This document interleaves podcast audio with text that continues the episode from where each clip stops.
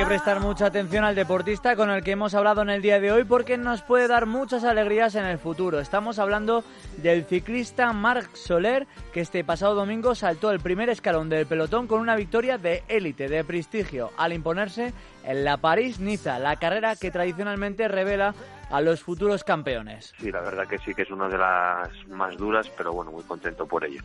Bueno, la verdad que cada día era como un día salvado, ¿no? Hacia esa, esa general, ¿no? Y poco a poco salvando esos días y bueno, al final pude conseguir la victoria final en el último día atacando desde lejos, pero ya te digo, más que nada fue ir salvando los días, pasar día a día y llegar al final con opciones.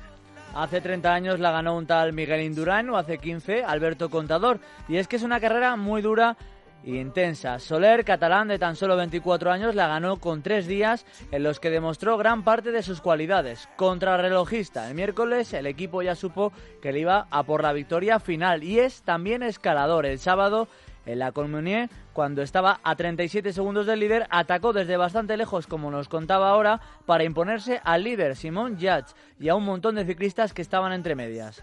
Bueno, al final es una carrera de ocho días donde tiene días de llano donde puede haber abanicos.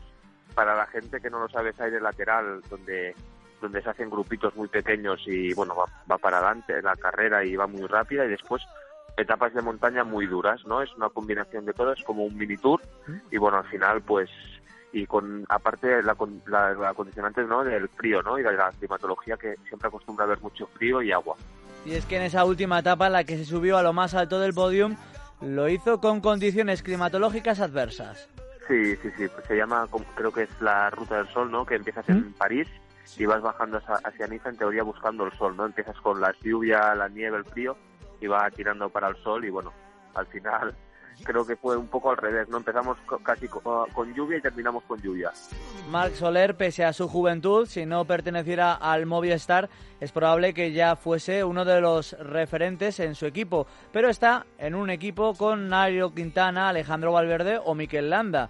El jefe Eusebio Unzue, fiel a su estilo, ha programado una temporada para que vaya creciendo poco a poco. En la París-Niza le dijo que sería el líder y ganó. Ahora le toca compartir la Vuelta Ciclista Cataluña con Quintana y Valverde. Y le preguntamos por las grandes citas, el Tour y la Vuelta.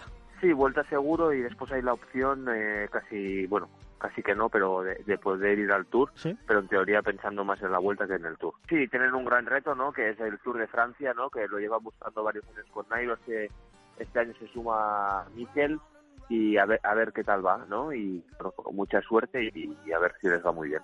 Como la Unión Ciclista Internacional ha reducido de 9 a 8 corredores por equipo los que puedan estar en las grandes vueltas, seguramente, pese a que no lo ha confirmado, esto hará que no participe en el Tour de Francia, cosa que le vendría muy bien para ganar experiencia, pero bueno, va a acudir para que tomen nota a la París-Roubaix el próximo domingo 8 de abril, luego va a participar en las clásicas de las Ardenas y va a ser el líder en la Criterium de Dauphiné en, este, en esta ciudad. Muy bien. Muchas gracias, Sergio. Hasta luego. Hasta mañana. El resto de